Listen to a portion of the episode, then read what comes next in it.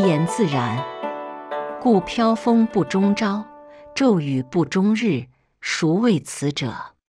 天地，天地尚不能久，而况于人乎？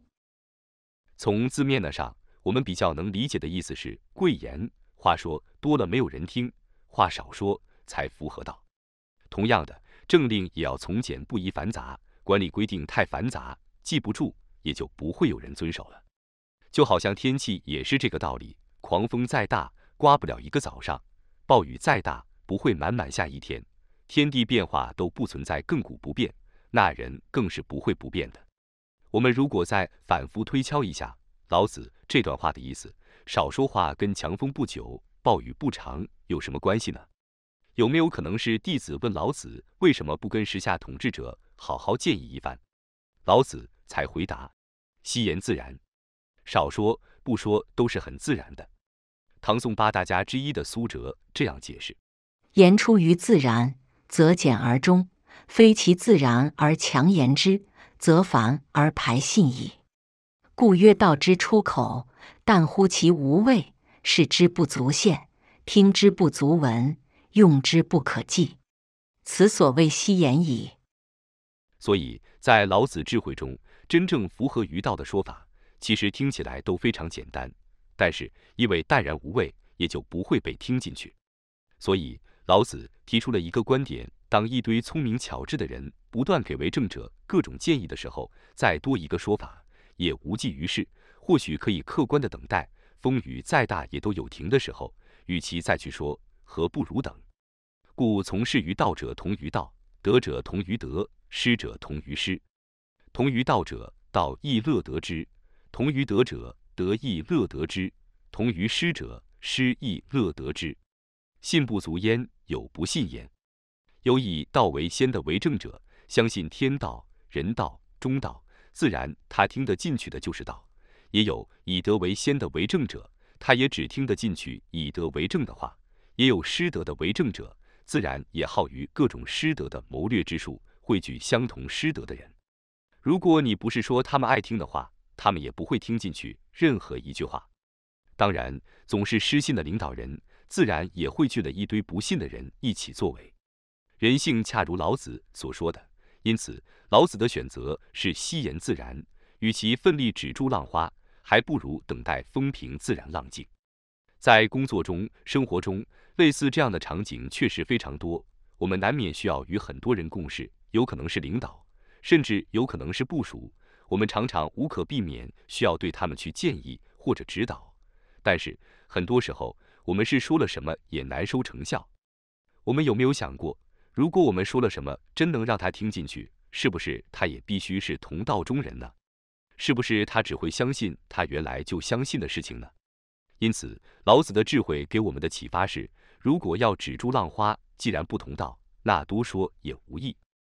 如果我们真需要说服对方，让对方能听得进去，那投其所好是绝对必须的，绝对不要去跟一个以功利为先。失德失信的人去妄谈道德与信用，自然也不要去对一位以道德为先、操守为先的人去妄谈功利效益。例如，在带孩子的路上，也最常发生类似的状况。作为父母亲，绝大多数还是无法忍受看着孩子不顾学习，最看不惯的就是孩子总盯着手机、盯着游戏过日子，因此。大部分的情况，超过十二岁的孩子都会不喜欢跟父母说话，立场不同，观点不同，所以这时候父母亲如果非常忙碌，多数就会直接跳过同理心，直接给孩子说教，然后便渐行渐远。我们都知道的一个最简单的解决方法，就是直接禁止孩子接触游戏，这个方法最简单、最有效。可是，这个方法对于一个超过十二岁甚至更大的孩子来说，真的是最好的方法吗？毕竟，孩子越来越大，有越来越多的时候，孩子并不是在你的身边，其实想管都不一定管得到了。另外一个大家都知道的方法，就是专家们都会建议父母亲可以试着在适度的沟通与时间的利用中，陪着孩子一起打游戏。这个方法确实非常理性，相信也有很多家长们都试过。但是效果呢？很显然，游戏的设计本身就是一种不断诱发脑吗啡分泌的过程，所以游戏的潘多拉魔盒一旦开启，很多时候并不是那么的理性，说要戒断游戏就能戒断。说来说去，各种方法都很好，都非常值得尝试，但是时间是非常宝贵的，我们又有多少是错的机会呢？老子的做法是惜言自然，说的多不如说的少，说的复杂不如说的简单。父母亲可以试着以老子建议的方式，圣人处无为之事，行不言之教的原则来处理。例如，既是处无为之事，便不是真的什么都不做的无为，而是为了要做到真的无为，其实是有很多事情需要去做的。父母应该尽量去探索孩子的需求的本质，例如孩子为什么会想玩游戏。其实，孩子玩游戏是因为大人不能陪伴，小孩子不知道如何打发时间。孩子一定是聪明的，才会因为找不到消耗精力的事情，干脆就把自己埋在游戏之中。因此，为了不用去管孩子要不要玩游戏，那就得带着孩子，教给孩子，让他可以去想办法消耗自己的智力，并从中获得成就感。如老子所说的“有成”。